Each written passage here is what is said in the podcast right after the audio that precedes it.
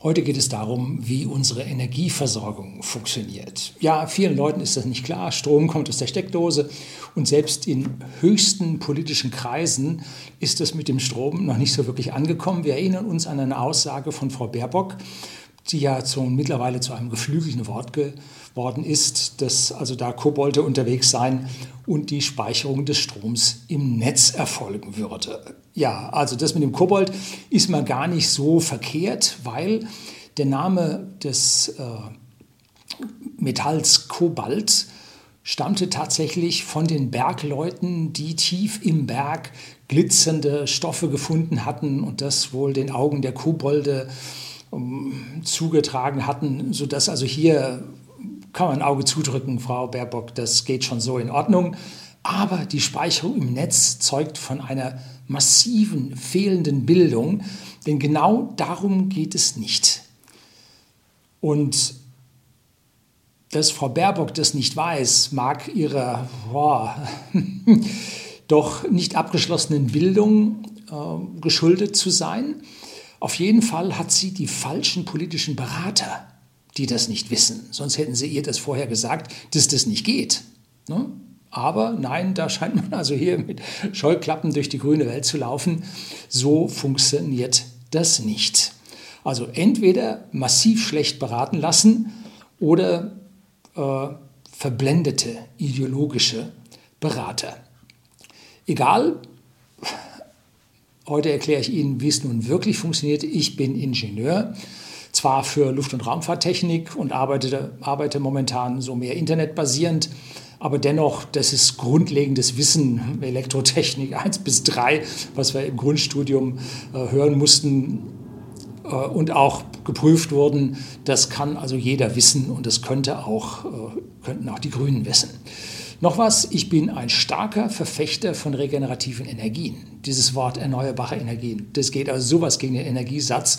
Regenerativ ist nicht viel besser, aber ist ein bisschen besser. Und damit wir hier über das Gleiche oder dasselbe sprechen, äh, ich meine, äh, Photovoltaik haben wir bei whisky.de, dem Versender hochwertigen Whiskys, einer privaten Endkunden in Deutschland und in Österreich auf dem Dach, aber habe ich auch zu Hause auf dem Dach und dazu haben wir noch Hausakkumulatoren mit 13,8 Kilowattstunden Bruttokapazität in der Firma und jetzt 39 Kilowattstunden Bruttokapazität bei uns zu Hause. Ach ja, dann fahren wir noch zwei E-Autos, die wir bevorzugt mit Überschussstrom aus der Photovoltaik laden. Also ich bin ganz auf dem Zug der regenerativen Energien. Aber so dilettantisch wie man das in Berlin und in grünen Kreisen, aber auch in roten und in schwarzen, aber auch in gelben Kreisen hier ansetzt, das ist also sträflich und wird uns ins Versagen, ins Verderben hinein befördern. Und darum soll es heute gehen. Jetzt kommt das Intro. Bleiben Sie dran.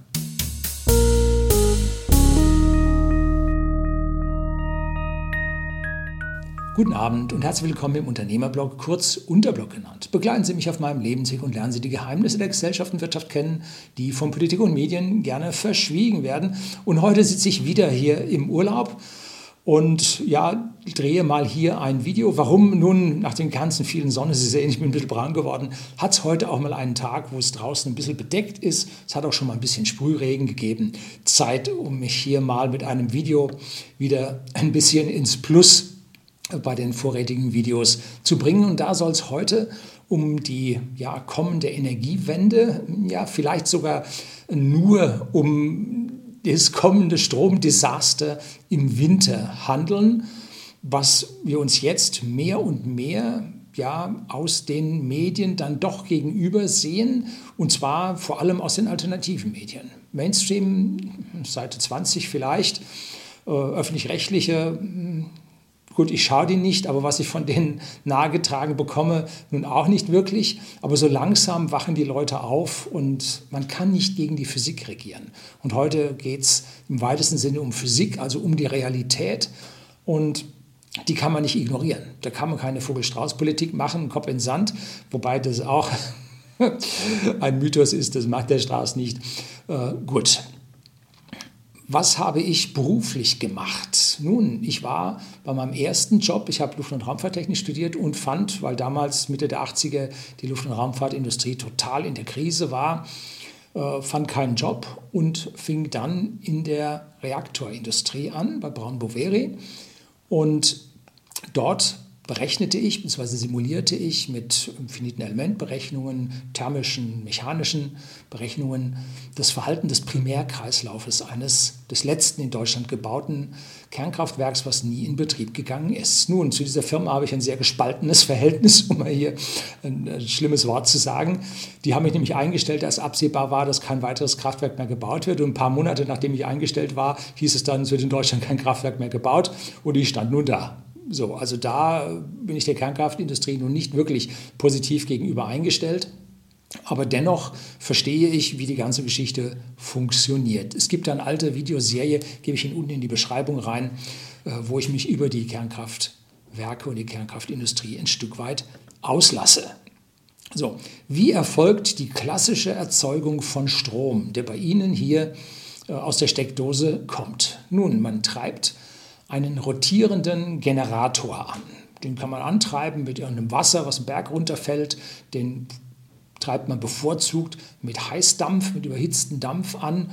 Und den Dampf kann man durch äh, heiße Brennstäbe in Kernkraftwerken, aber auch mit dem Kohlefeuerchen, einem Gasfeuerchen, einem Ölfeuerchen kann man den erhitzen, um diese Turbine dann anzutreiben. Und auf der gleichen Welle, auf derselben Welle sitzt dann der Generator und macht Strom. Und diese Generatoren funktionieren mit Elektromagneten. Wichtig, das ist eine Spule aus Kupferdraht. Die sind kompliziert angeordnet, ja, aber im Prinzip ist es eine Spule aus Kupferdraht. Und wenn man da einen Strom durchschickt, erzeugt man ein Magnetfeld. Das ist ja Schulstoff, Grundschule. Nein, Grund, ja manchmal schon Grundschule, aber dann spätestens dann in der weiterführenden Schule äh, kriegt man das. Und in diesen Kraftwerken oder in diesen Generatoren gibt es nun einen rotierenden Teil, das nennt man Rotor, der dreht schnell. Und es gibt einen Stator, der steht statisch fest und in dem sind auch Spulen drin. Und wenn nun diese äh, mit Strom durchflossenen Spulen des Rotors an diesen Spulen des Stators vorbeilaufen, dann wird darin Strom erzeugt. Und das ist der Strom, der dann über Transformatoren, Leitungen, bla bla bla bis zu Ihnen in die Steckdose kommt. Und um nun den Strom in diesem Rotor oder sagen wir die Magnetfelder in diesem Rotor zu erzeugen, muss man zuallererst Strom auf diese Spulen aufgeben können. Denn dann hat man Magnetfeld und dann kann man in den äußeren Spulen den großen Strom, also man braucht nur ein bisschen für die Magnetfelder und erzeugt dann ganz viel Strom außen im Stator. Das ist das Prinzip einer sogenannten Synchronmaschine. Und da muss man nämlich aufpassen, dass nun der Rotor genauso schnell dreht, dass dieser Strom in genau unseren 50 Hertz unseres Wechselstromnetzes entsteht. Da darf man nicht schneller drehen, da darf man nicht langsam drehen, da muss man genau drehen. Und man hat so eine Schwankungsbreite, in der man drehen darf. Und wenn man aus diesem Schwankungskorridor ausbricht, dann wird das Kraftwerk vom Netz genommen, denn man muss sich nur vorstellen, unser Strom geht 50 Mal pro Sekunde rauf und runter, also eine Schwingung sind 50 Sekunden, äh, 50 Mal pro Sekunde, eine 50. Äh, Sekunde. Wenn man jetzt eine Hundertstel Sekunde das Ding nur verdreht, den Rotor, dass der ein bisschen verdreht steht, dann kommt von diesem Kraftwerk der Berg beim nächsten Kraftwerk mit dem Tal zusammen und das nullt sich raus. Also allein, wenn man ein Prozent das Ding falsch drehen hat, kein Strom. So, also man muss sehr, sehr genau regeln, damit die ganzen Dinge funktionieren. Und dazu gibt es also jetzt erstmal Schleifkontakte auf der Welle, damit auf dem Rotor diese Magnetfelder entstehen können. So, das heißt, man braucht Strom von außen, damit der Generator funktioniert. Wenn kein Strom da ist, kann man das Ding drehen lassen, wie man will. Man hat keine Magnetfelder auf dem Rotor, Elektromagnetfelder auf dem Rotor und es wird kein Strom außen am Stator abgenommen werden können. Das heißt, man braucht Strom. Das ist wichtig. Kein Strom da, kann man keinen Strom erzeugen. So, falls der Strom ausfällt, fallen jetzt auch die Elektromagnete auf dem Rotor aus. Ne? Und Elektrofahrzeuge funktionieren heutzutage ein bisschen anders. Da hat man häufig Permanentmagnete in diesen Motoren drin, die praktisch keinen Erregerstrom brauchen, um das Magnetfeld des Rotors zu erzeugen. Und jetzt könnte man sich auch sagen, man nimmt jetzt diese Permanentmagnete ebenfalls für äh, die Großkraftwerke her, damit man hier den Erregerstrom nicht braucht. Aber aufgemerkt, für so ein Elektroauto äh, braucht man, ja, ich sage mal 100 kW an Leistung. Jetzt muss man wissen, wie ein Watt definiert ist. Ein Volt mal ein Ampere gibt ein Watt und so eine kleine Zelle, so eine AA-Zelle oder wie heißen die, Mignon-Zellen, äh, die bringen ungefähr 1 Volt, 1,2 irgendwas und liefern dann 1, 2, 3, 4 Ampere. Also man kann ungefähr sagen, so eine kleine Zelle liefert 1, 2, 3 Watt. Jetzt braucht man in einem Elektroauto schon äh, 100 Kilowatt. Manche gehen auch auf 500 Kilowatt, ist mir egal. Und in so einem Kraftwerk, oder fangen wir erstmal an, gehen wir zu den Windturbinen, die bringen so, die großen 100, 150 Meter Anlagen, bringen so 3 bis 5 Megawatt, also Millionen Watt. Während also die Elektroautos mit äh, im Prinzip 1000 von diesen Zellen fahren, laufen die Windkraftwerke mit einer Million übersetzt von diesen Zellen, damit sie eine Vorstellung haben, wie viel das ist. Und in diesen Windkraftwerken schafft man es jetzt noch, diese Permanentmagnete einzubauen. Nicht in alle, aber in einige werden sie eingebaut und da braucht man mehrere hundert Kilogramm von diesem Neodym für diese Magnete und das ist halt dann schon relativ viel und relativ teuer. Und jetzt in den Kraftwerken haben wir jetzt also Hunderte von Megawatt bis hinein in den Gigawatt-Bereich mit den größten Generatoren. Und da bräuchte man aber Tausende von Tonnen äh, oder tausend Tonnen von diesen Nein, doch, Megawatt, Gigawatt braucht man hunderte von Tonnen von diesen Permanentmagneten und das ist einfach nicht realistisch, realistisch machbar. Das macht man mit Elektromagneten. Und diese alte Technik, die wir in den Synchrongeneratoren von den Kraftwerken haben, basiert nun auf diesen Elektromagneten, die äh, den Generator in eine sehr exakten Drehrotationsgeschwindigkeit, Drehfrequenz halten, die mit unserer Netzfrequenz übereinstimmt. Da sind nun mehrere Polpaare außenrum, äh, haben also nicht die direkte Drehzahl von, von 50 Hertz, sondern Bruchteile davon, weil mehr Pole außen dran sind. So, so ein Kernkraftwerk hat zur Ausfallsicherheit mehrere Generatoren, mehrere Turbinen und mehrere Generatoren. Da kann schon mal eine ausfallen und dann laufen vielleicht drei andere weiter. Und jeder dieser Rotoren wiegt jetzt 100 Tonnen und der Stator, der wiegt 500 Tonnen oder so. Das sind also riesige Dinge. Und diese 100 Tonnen, die sich dort drehen, haben eine Trägheit. Wenn da im Prinzip die Elektromagnetfelder ausfallen, oder mehr Strom von außen abgenommen wird und jetzt den Generator bremsen will, äh, das geht nicht so schnell, weil da eine träge Rotationsträgheit drin ist und die hält man so schnell nicht an. Und damit können diese Kraftwerke unseren Strom, unsere Frequenz im Netz stabilisieren durch diese mechanische Trägheit. Das ist der einzige Speicher, den wir im Netz in großer Menge vorhalten.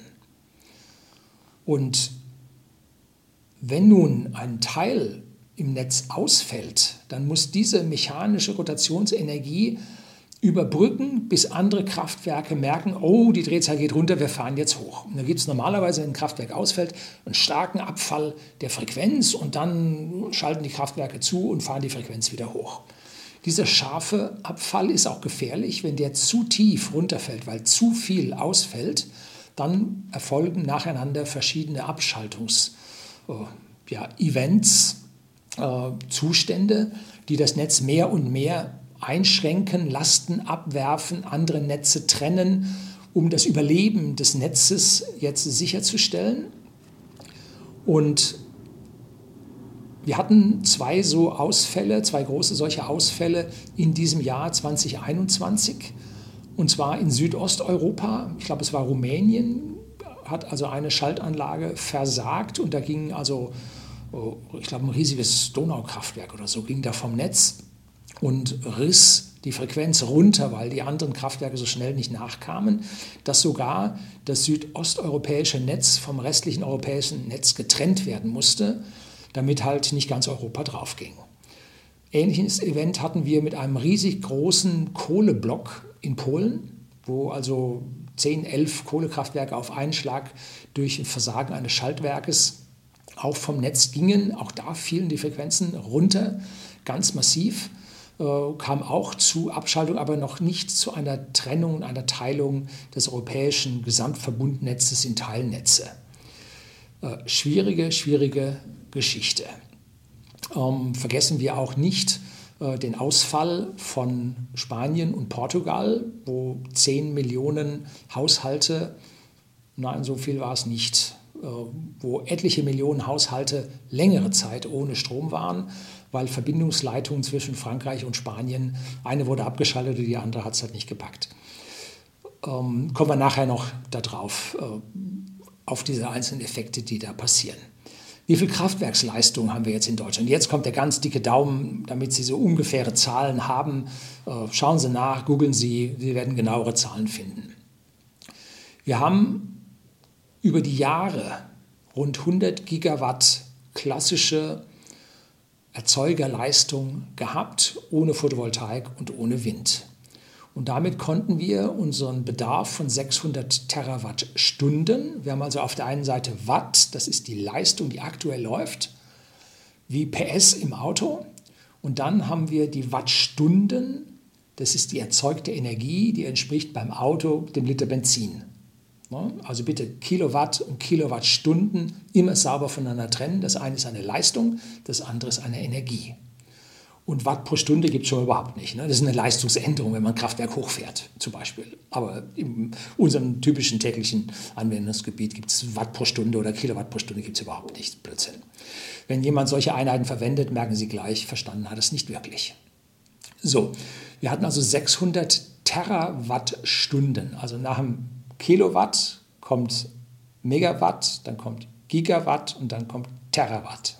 Und wenn wir jetzt 100 Gigawatt paar tausend Stunden laufen lassen, kommen wir dann in diese Terawatt-Bereiche hinein.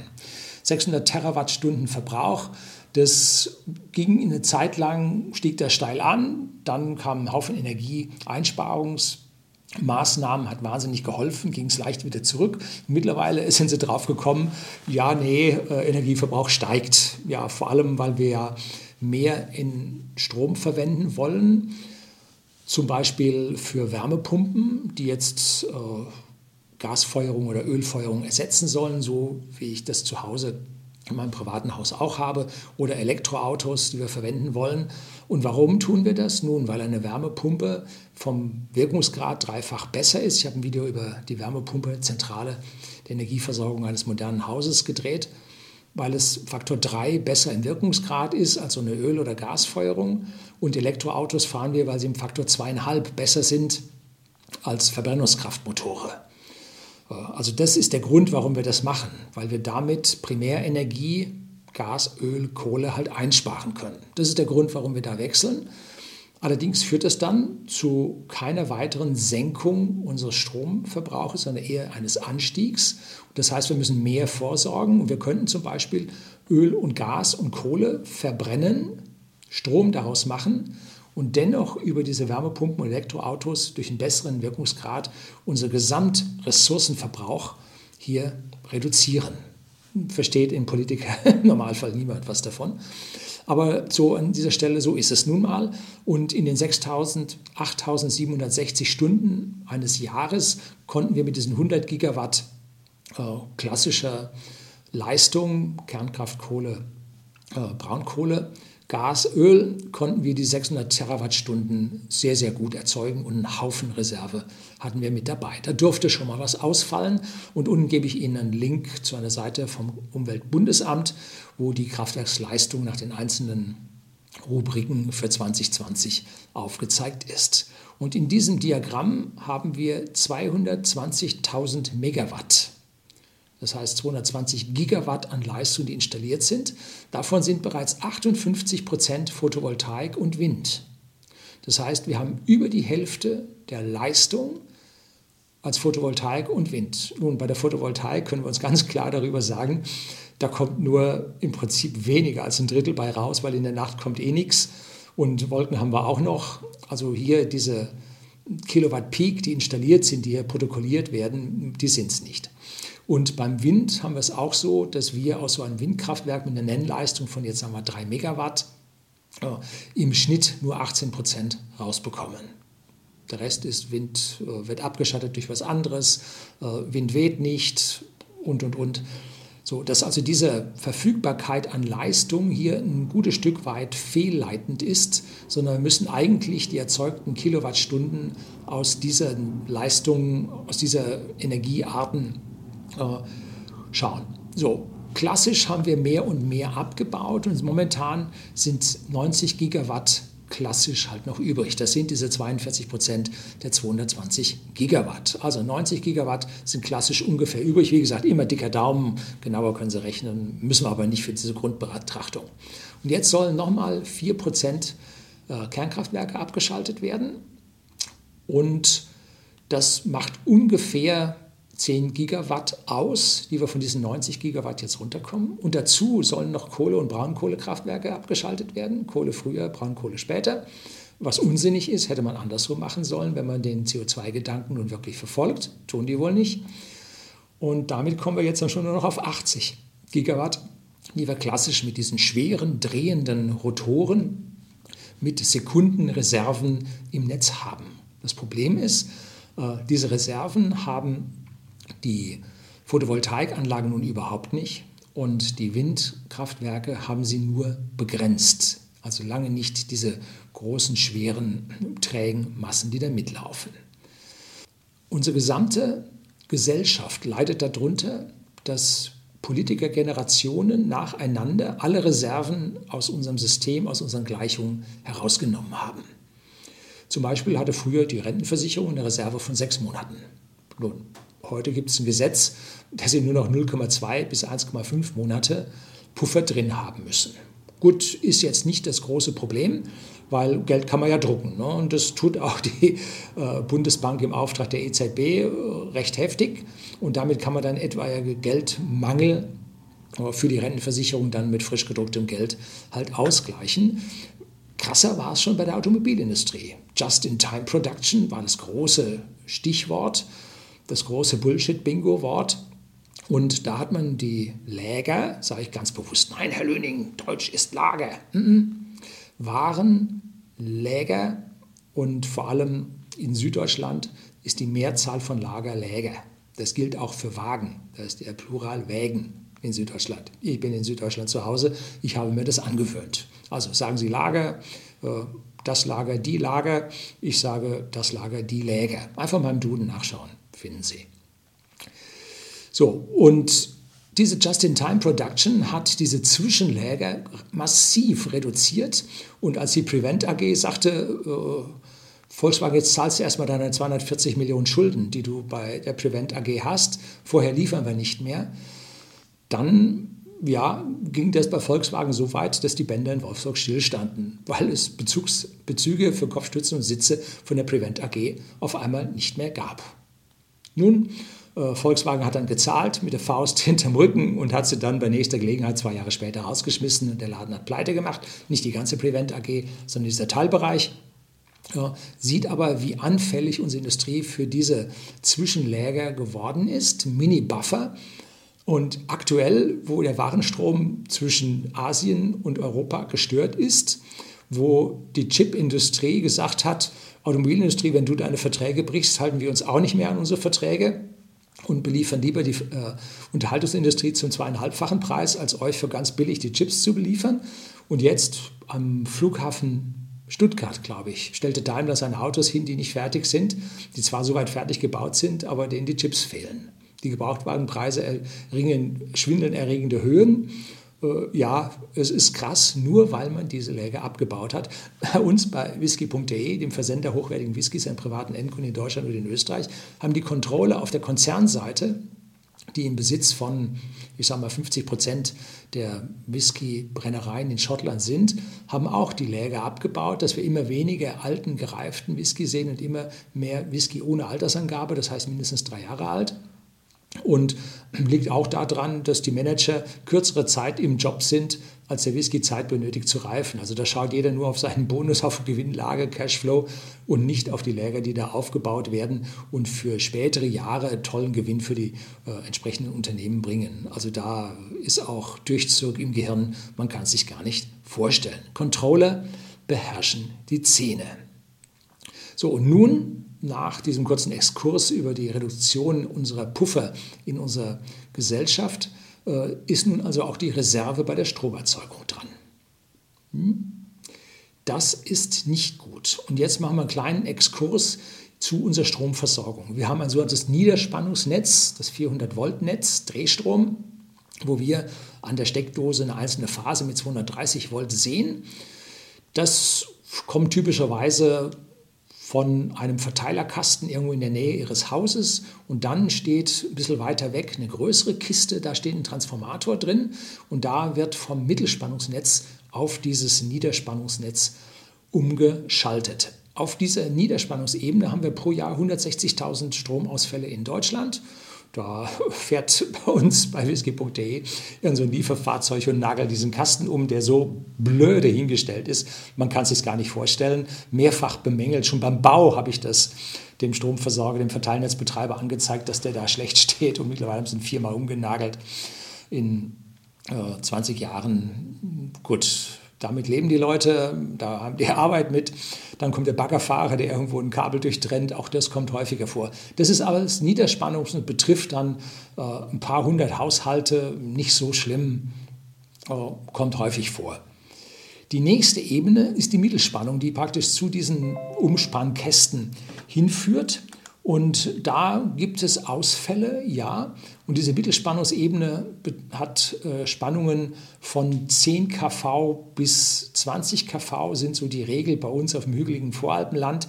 Es gibt 30 kV, 35 kV und sogar äh, in der ehemaligen in fünf jungen Bundesländern, drücken wir es so aus, da gibt es 15 kV-Leitungen und da muss man halt andere Trafos drin haben, die das auf die 400 Volt runterbringen, kein Problem. Und dann gibt es noch die Bahnoberleitung mit 15 Kilovolt, mit 15.000 Volt, die allerdings in einer anderen Frequenz läuft mit 16,7 Hertz oder 16 2 Drittel Hertz. So, und wenn auf dieser Mittelspannungsleitung was ausfällt, dann ist schon mehr los. So fällt bei uns pro Jahr mehrere Stunden der Strom in Seeshaupt aus. Warum?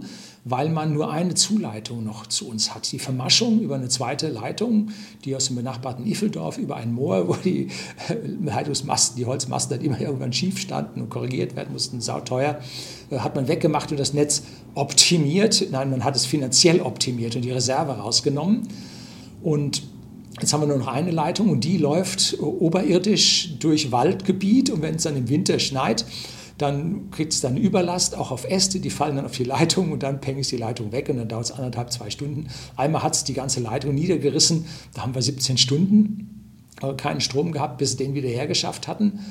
Und Mittlerweile hat man einen Teil der Leitung, die durch halt dieses gefährdende Waldgebiet läuft, unterirdisch gelegt hat. Und damit ist jetzt der letztes Jahr 2020, nee, 2021 haben wir bislang erst zweieinhalb Stunden Ausfall gehabt. Also da hält sich das ein bisschen in Grenzen. Und Sie alle da draußen, die Sie zuschauen und vor allem in Städten wohnen, haben so 12 Minuten, 16 Minuten Stromausfall überhaupt. Meist viel, viel weniger. Sie können sich meist nicht mehr daran erinnern, wann der letzte Stromausfall war. Ja, diese 12 Minuten im Schnitt erfolgen über die 166.000 Kleinausfälle die wir in der Fläche haben. Und da gehören dann diese Mittelspannungsausfälle, die wir in Seeshaupt haben, halt auch mit dazu. Und das verteilt sich dann die mehreren Stunden auf ein paar Tausend, gibt ein paar einzelne Minuten auf die Hunderttausend oder die Millionen von München äh, und da ist das dann weg. Also da ist der Ausfall noch nicht so richtig angekommen. Es gibt Hochspannungsleitungen in Deutschland. Nächstes Segment, 110.000 Volt, das sind die richtig großen Masten, die da stehen. Und es gibt noch 60 Kilovolt Leitungen und 65 Kilowatt Leitungen. Äh, im Saarland zum Beispiel, vielleicht kommt das dann noch vom alten äh, Zugehörigkeit zu Frankreich, weiß ich nicht genau. Und diese 110 Kilovolt Leitungen, Überlandleitungen, von denen hängen massiv viele Menschen ab. Wenn es da in diesem Bereich zu einem Ausfall kommt, dann knallt es richtig. Und das hat jetzt auch in Dresden geknallt, wo ein, ein Umspannungswerk, ich glaube von einer 110 Kilovolt Leitung, äh, dort, äh, was waren es, drei Millionen Menschen oder so, äh, vom Strom getrennt hat. Und es dauerte dann schon ein Weilchen, bis das wieder hochgefahren wurde, weil diese Höchst- oder Hochspannungsleitungen äh, schwierig sind. Dazu gibt es jetzt noch die Höchstspannungsleitung, 220 Kilovolt oder 380 Kilovolt, und da dran hängen ganze Bundesländer. Wenn es da knallt, dann wird es richtig gefährlich. Ne? Wenn ein Kraftwerk über einen Stromausfall in so einem Schaltwerk seinen Strom nicht mehr weiterbekommt, dann wird es kritisch, dann erfolgt eine Notabschaltung und dieser heiße Dampf, der irgendwie erzeugt wurde, der wird jetzt abgeblasen, man hört es dann mit lauten Pfeifen.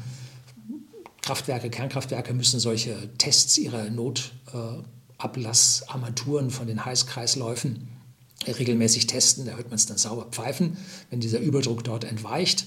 Und ansonsten würde nämlich der Rotor hochdrehen und die Spannung, äh, nicht die Spannung, die Frequenz würde hochgehen und dann würden die Lager überlastet und dann würde der Generator sterben. Und diese Großgeneratoren, die kauft man nicht von der Stange. Die werden über Jahre hinweg gebaut. So einfach ist das nicht, dafür Ersatz zu bekommen. Die muss man schützen und deswegen wird dann das Kraftwerk komplett abgeschaltet, vom Netz genommen. Äh, der Dampf wird abgelassen und der Rotor kann nun langsam runterdrehen.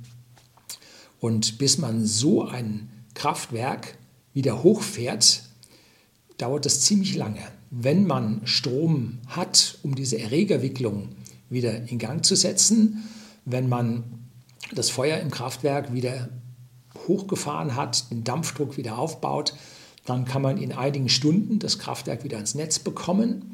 Wenn man keine Spannung von außen hat, kriegt man das Kraftwerk entweder gar nicht mehr ans Netz oder man muss mit Mühe eine eigene äh, Frequenz erzeugen, mit der man das Kraftwerk jetzt wieder hochfahren kann, und zwar dann getrennt von den restlichen Netzen. Das ist nicht einfach. Ein extremer Koordinierungsaufwand, weil man äh, das Netz ziemlich abschalten muss mit den Kreuzverbindungen, weil man ja nicht die identische Frequenz hat, dann würden die Kraftwerke gegeneinander arbeiten. Also man kann da lokale Netze hochbringen, und dann muss man zuschauen, dass man die dann über die folgenden Tage miteinander wieder äh, ja, synchronisiert und zusammenschalten kann.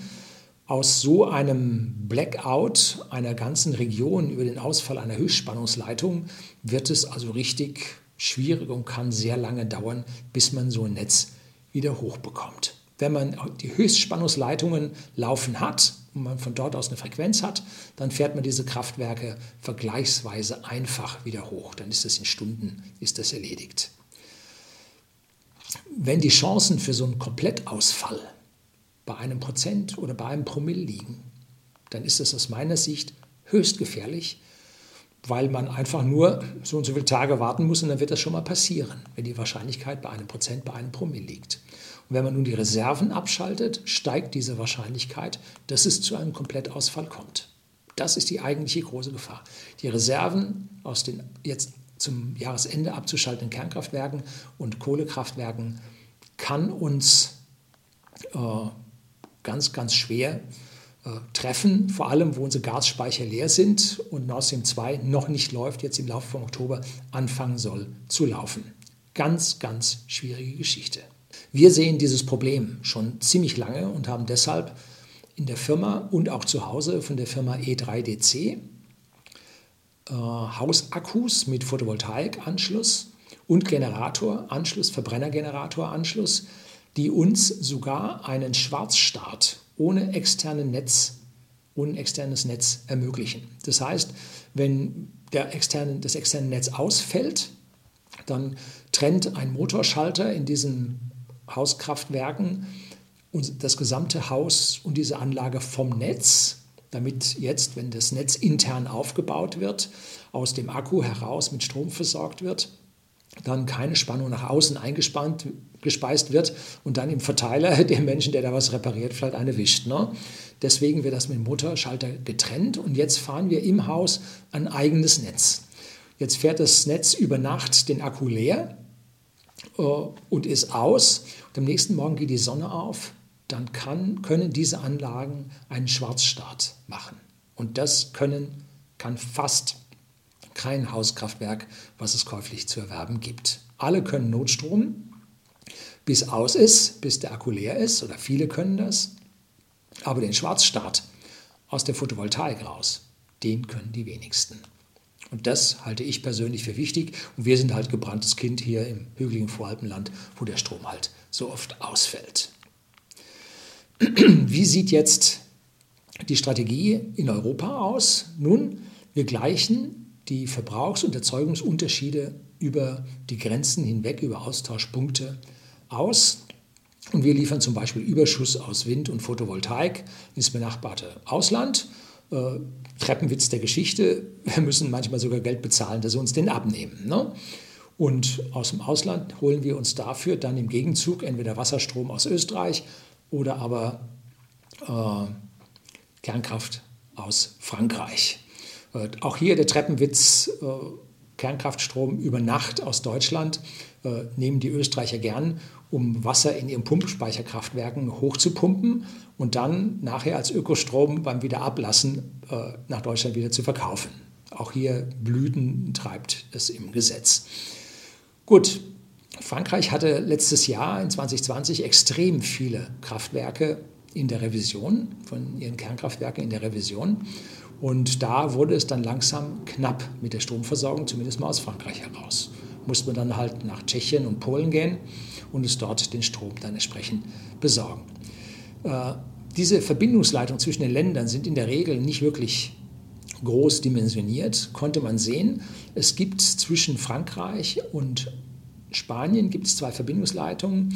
Eine äh, im Osten der Pyrenäen und eine im Westen der Pyrenäen. Jetzt gab es im Osten der Pyrenäen auf französischer Seite einen Waldbrand in der Nähe dieser Leitung. Jetzt sollten Löschflugzeuge fliegen und wenn man da dieses Wasser auf die Leitung schmeißt, keine gute Idee zu Überschlägen und so. Hat gesagt, okay, stellt man die Leitung ab und hat dabei nicht bemerkt, oder hat schon bemerkt, konnte es aber nicht berücksichtigen, dass auf der Westseite der Pyrenäen, Biarritz dort, Saint-Sebastian, dass dort die Leitung in Überlast ging und auch abschaltete.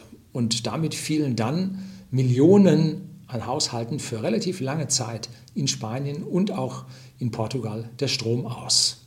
Hm, da sieht man, wie knapp diese Leitungen tatsächlich sind. Wenn wir als größte Volkswirtschaft nun in Europa diese äh, mit dem größten Energieverbrauch und der größten äh, Generatorkapazität nun unsere Reserven abschalten, hat das gravierende Folgen für Gesamteuropa. Kaskadeneffekte können durch ganz Europa laufen die Netze zum Versagen bringen. Denken wir 2006 an die Abschaltung einer Stromleitung an der Papenburg-Werft, ganz im Nordosten Deutschlands, beim Ausschiffen eines Neubaus. Das ging also drei Meter unterhalb dieser Höchstspannungsleitung durch. Und dann hat man gesagt, okay, die schaltet man ab, war da aber ein bisschen unfähig. Äh, ich gebe Ihnen einen Link unten auf diesen Vorfall und hatte also nicht bemerkt, äh, dass hier und da äh, Leitungen schon zu hoch belastet waren, dass die diese Energie nicht aufnehmen konnten. Dann zeitlich hat man denen nicht richtig Bescheid gesagt für Ersatzkapazitäten, diese Redispatch-Aufträge. Hat also nicht so wirklich funktioniert und Resultat Stromausfall über Frankreich bis runter nach Italien. 10 Millionen Haushalte waren für längere Zeit ohne Strom. Am nächsten hat es dann, glaube ich, in Italien gedauert, bis dann der Strom dort wiederkam. Nun, wir haben ein bisschen konstruktiv. Was wäre denn jetzt eine kurzfristige Lösung für diese Probleme, die wir jetzt merken, dass wir schon ziemlich dicht dran stehen, dass wir eigentlich zu viel Strom drucken, so viel Geld drucken für unser Rentensystem? Ja, nee, geht nicht. Äh, hier kämpfen wir mit der Physik äh, Druckmaschinen kann man relativ schnell drucken lassen, äh, Strom erzeugen, wird dann doch ein bisschen schwieriger, vor allem bei diesen ganzen Genehmigungsverfahren. Da gehen Jahre, viele Jahre ins Land. Und deshalb muss man sich A, eine kurzfristige Lösung und B, eine mittelfristige und C, eine langfristige Lesung, Lösung überlegen. Und ich habe da sehr äh, genaue Vorstellungen, wie es laufen sollte und hoffentlich auch laufen wird. Im November 2021 trifft sich jetzt die EU zu einem Gipfel und da wollen sie über die Atomkraft sprechen. Dabei wird herauskommen, aus meiner persönlichen Sicht, dass man Deutschland auffordern wird, die noch laufenden Kernkraftwerke nicht abzuschalten, sondern weiter zu betreiben, bis die Netzsicherheit durch andere Maßnahmen sichergestellt werden kann. Zuerst hat uns das verfrühte Abschalten der Kernkraft durch eine der vielen, vielen Alleingänge von Frau Merkel, die sich nachher nachträglich erst vom Parlament hat genehmigen lassen, hat uns Milliarden an Entschädigungen gekostet. Und jetzt diese Kraftwerke längerfristig länger laufen zu lassen, wird uns wieder Milliarden kosten weil die haben die so runtergefahren, dass jetzt die Brennstäbe gegen Ende sind und dann muss man die Brennstäbe noch tauschen. Dazu muss man es aber nochmal abstellen. Hoffentlich kann man die Brennstäbe noch bis über den Winter laufen lassen. Wenn das nicht geht, ja, ganz schlecht. Ähm, so, und manche Kraftwerke kann man nicht mehr ins Netz bringen.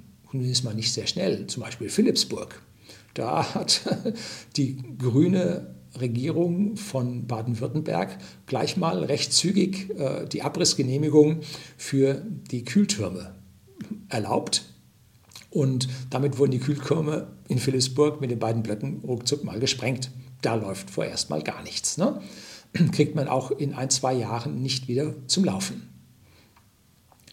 So, die Kohlekraftwerke aus meiner Sicht werden dennoch abgeschaltet werden, weil das mit dem CO2 äh, sämtlichen ja, verlauteten Klimaregierungen äh, und Parteien äh, ein Anliegen ist. Ne?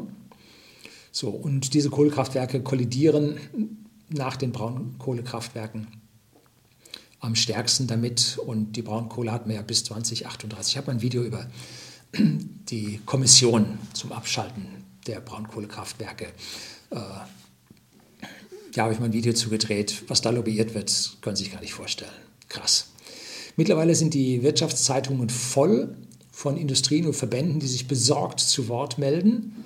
Und was dann passiert ist, ja, jetzt haben wir nicht genug Strom, jetzt schalten wir die Aluminiumhütten und die Gießereien mit ihren Elektroschmelzöfen schalten wir ab. Von der Ferne, das geht relativ zügig, das geht mit Minuten Vorläufen. Wenn es brennt, allerdings dann ohne Vormeldung in Sekunden. Und die Verluste, die dann die Unternehmen haben, bekommen sie über die EEG-Umlage ersetzt. Das kostet die Stromkunden in Deutschland Milliarden, die sie über die EEG-Umlage bezahlen. Kein Problem für die Firmen. Sie kriegen ihren Verlust, ihren entgangenen Gewinn, erhalten sie vergütet. Sehr wohl ein Riesenverlust für unsere Volkswirtschaft, denn ich persönlich würde als Unternehmer nicht mehr in einem Land investieren, indem ich nicht weiß, wie sich meine Investition rentiert. Gut, ich kriege meinen Gewinn, aber ich kriege meine Produkte nicht. Dann bleibe ich zurück, überlasse dem Konkurrenten den Markt, weil ich Marktanteile verliere. Ich würde nicht mehr investieren. Das wäre mir zu eng. Und man sieht auch, dass diese Gießereien und Aluminium- und Metallschmelzen jeglicher Art aus Deutschland verschwinden. A ist der Strom viel zu teuer, auch wenn sie da vom EEG-Gesetz bevorzugt werden, als stromintensive Branche dennoch zu teuer und die gehen. Ne? Langfristiger Rückzug der Industrie, nun, die Grünen wollen das so. Vermutlich werden über einen Zeitraum von drei bis vier Jahren mit einem staatlichen Notfallprogramm Gaskraftwerke gebaut werden ne, staatliche oder zumindest mal extrem subventionierte Kraftwerke, die man dann der Energiewirtschaft schenken wird oder zum Betrieb überlassen wird. Allein man hat die Gaslieferung aus Russland in diesem Jahr verbockt, und zwar so richtig. Und die Speicher sind zum Beginn des Winters nämlich leer. Das hat zwei Gründe. A, über die Ukraine, wo sich ja die Russen mit dem Westen in der Ukraine ein bisschen streiten, ein bisschen ist geschönt, ähm, hat man über die Ukraine kein Gas geliefert. Und äh, die Nord Stream 2 hat man nun auch noch nicht fertig, weil da wurde ziemlich rumgebockt. Ähm, Gut, es hätte eine Alternative gegeben. Es gibt in Wilhelmshaven einen Tiefwasserhafen, den hat ja Kaiser Wilhelm dort als Deepwater, also als Seewasserhafen gebaut, dass also tief, Schiffe mit richtig Tiefgang da anlanden können und nicht wie in Hamburg mit 16,5 Meter Tiefgang oder was auch immer, sondern so richtige hochseegehende Schiffe. Und da wollte man Flüssiggastanker anlegen lassen und von dort aus in unser Leitungsnetz einspeisen, unser Gasnetz inklusive Speichern einspeisen. Und dieses Hafenbecken, das Gelände hat man gebaut, eingezäunt, aber die Anlagen hat man nicht gebaut. Nein, da ging es dann gegen Fracking-Gas aus USA. Man hätte ja auch Gas nun aus Katar, einem der größten Gasproduzenten der Welt, ich glaube nach Russland, hätte man ja auch beziehen können. Aber nein, das hat man alles nicht gebaut und hat jetzt an dieser Stelle kein Backup. Man hat es also voll verbockt und ist jetzt von dieser Nord Stream 2 abhängig. Und dann gleichzeitig fährt man äh, den Russen politisch noch an, an den Karren. Ja, also irgendwie große Weitsicht kann man hier bei unserer politischen Kaste an dieser Stelle nicht erkennen. Die sicherste Gasquelle für die EU liegt wo? Vor Griechenland. Riesige Gasfelder, 80 Jahre lang kompletten EU-Gasverbrauch könnte man dort heraus äh, liefern und vor allem könnte Griechenland dann seine Schulden bei der EU sehr, sehr locker damit bezahlen. Pipeline muss man auch nicht bauen, man baut so eine Verflüssigungsanlage und fährt dann mit den Tankern zu uns, wo man einspeisen kann. Und dann könnte man über die Zeit dann die bestehenden Pipelines da unten vergrößern oder parallel dazu eine Erweiterung bauen oder oder. Aber ganz schnell wäre es halt über so ein Gasterminal gegangen. Man hat jetzt die Probebohrungen gemacht und jetzt fängt man an, sich mit der Türkei zu streiten, äh, der ja, die ja auch so ein bisschen politisches äh, Gefahren-Kontrabild darstellt ähm, ja, hat man auch hier den Karren in den Dreck gefahren. Wobei man vor Kreta könnte man ganz einfach mit dem Ausbeuten anfangen. Da muss man sich nicht irgendwie mit dem Türken streiten, ne? würde gehen. Aber ähm, hier wurde lobbyiert, äh, weil alle anderen im Prinzip ihre Leitungen eigentlich haben wollten. Ne? Äh, nach dem Motto Nabucco-Pipeline äh, ist gestoppt worden, das Projekt ist tot und dann machen wir wenigstens den anderen, den Kontrahenten, ihre Projekte auch noch kaputt. Ne? Ja. Die schnellste und einfachste Lösung, die ich bevorzugen würde, wäre ein variabler Strompreis. Ursächliche Marktwirtschaft. Ist Strom da, macht man ihn billig, ist wenig da, macht man ihn teuer. Und was macht der Mensch? Er reagiert darauf. Ne? Nennt sich Marktwirtschaft. Die unsichtbare Hand des Marktes. Ne?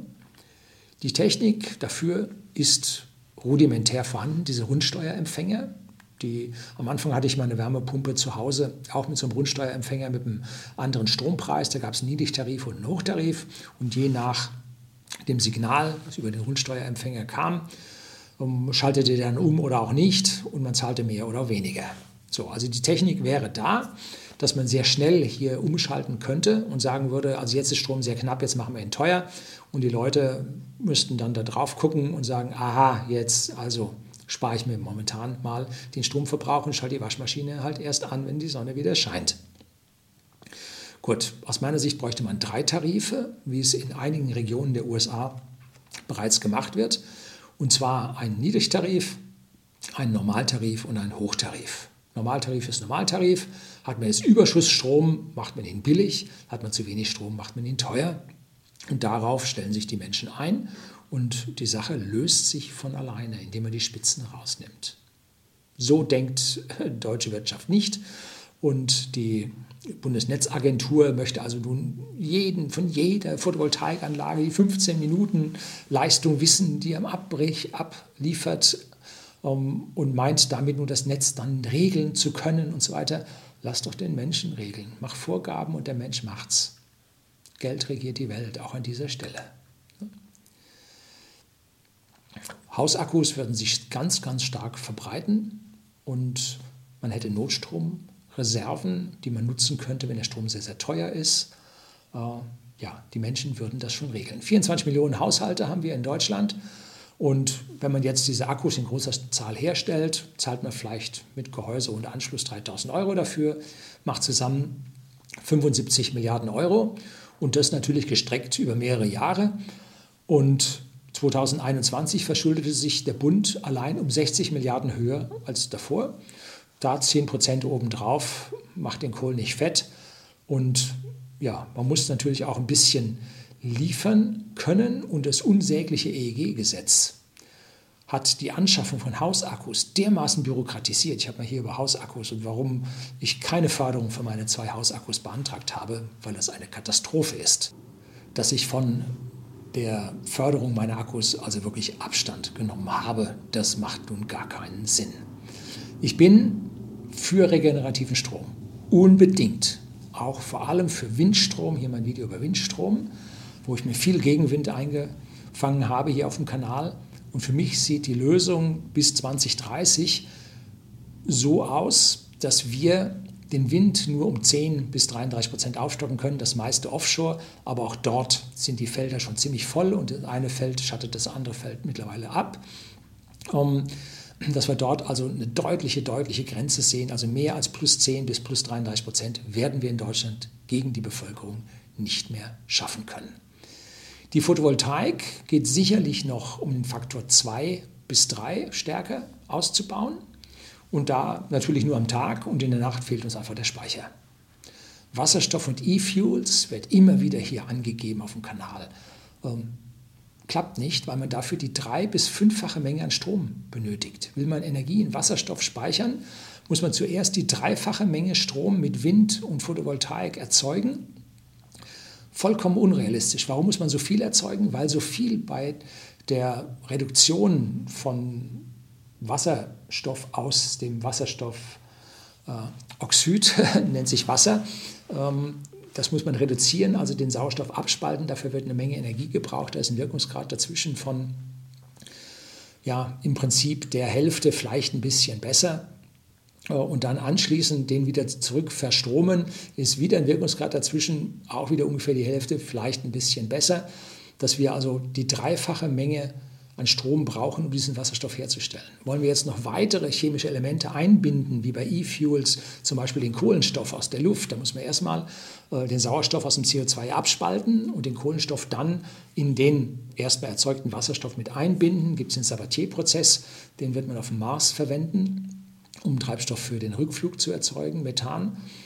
Und der ist auch schlecht, noch schlechter als der reine Wasserstoff dass wir dort äh, Faktor 5 an Energie brauchen. So viel Windräder stellt keiner auf, so viel Photovoltaik kann niemand installieren. Wir sind hier an einer Sackgasse, der mit der Scheuklappenpolitik der Grünen einfach nicht funktionieren kann. Ne? Man geht hier in eine Sackgasse rein. Es ist physikalisch unmöglich. Am Ende wollen aber die Konzerne keine unterschiedlichen Strompreise, die wollen einen fixen Strompreis, weil man damit am meisten verdienen kann. So ist es halt. Und man hat die wenigsten Abrechnungsprobleme. Äh, Stromversorgungskonzerne sind keine IT-Unternehmen, die können das nicht. Ne? Die müssten komplette Netze aufbauen, um das alles zu messen ja, und abzurechnen. Alles kann bleiben, wie es ist, auch die Boni. Äh, Hauptsache der Euro rollt und dann sind alle dort zufrieden und es wird von dort keine Vorstöße in Richtung Dezentralisierung kommen, sondern nur äh, mega Gemeinschaftsspeicher der Industrie. Wird gefördert ohne Ende, Wasserstofftechnologie, äh, E-Fuels, da steckt die Regierung Milliarden rein, da werden auch die Grünen Milliarden reinstecken, wenn sie jetzt vielleicht doch mit in die Regierung kommen. Äh, und da werden die Konzerne nach wie vor den großen Geldfluss haben. Tja, es gibt Kai Zorn Wetterkanal, schaue ich mir sehr gerne an und der dreht sogenannte verbotene Videos. Das sind Videos, die über drei bis fünf Tage Wettervorhersage hinausgehen. Ähm, warum sind das verbotene? Nun, weil die gängigen Wetterfrösche das ganz und gar nicht gerne sehen. Aber die NOAA und die Europäer rechnen Langzeitwettermodelle, wo man Großwetterlagen abschätzen kann nicht sagen, so wird's, sondern man kann Wahrscheinlichkeiten einschätzen für Großwetterlagen. Und da sieht die Wahrscheinlichkeit für einen frühen kalten Winter sehr hoch aus. Es kann also sein, dass wir einen richtig kalten Winter bekommen, der früh anfängt, wo unsere Gasspeicher noch nicht voll sind.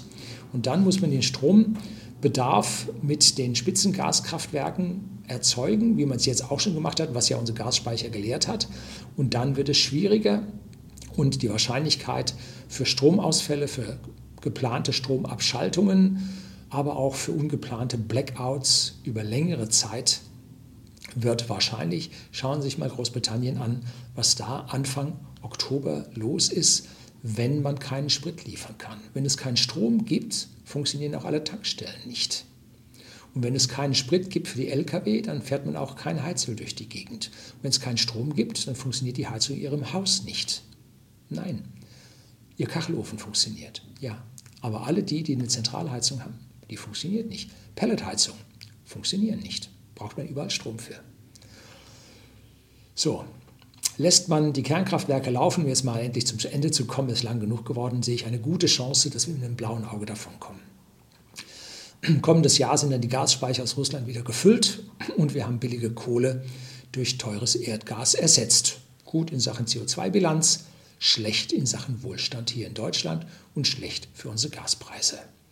Darüber sollten wir nachdenken, ob diese Klimapolitik des Klimakabinetts, was jetzt auf uns wartet, nun wirklich für unseren Winter das Richtige ist. Und wenn das alles zusammenbrechen sollte, bitte achten Sie darauf, was Sie wählen wollen.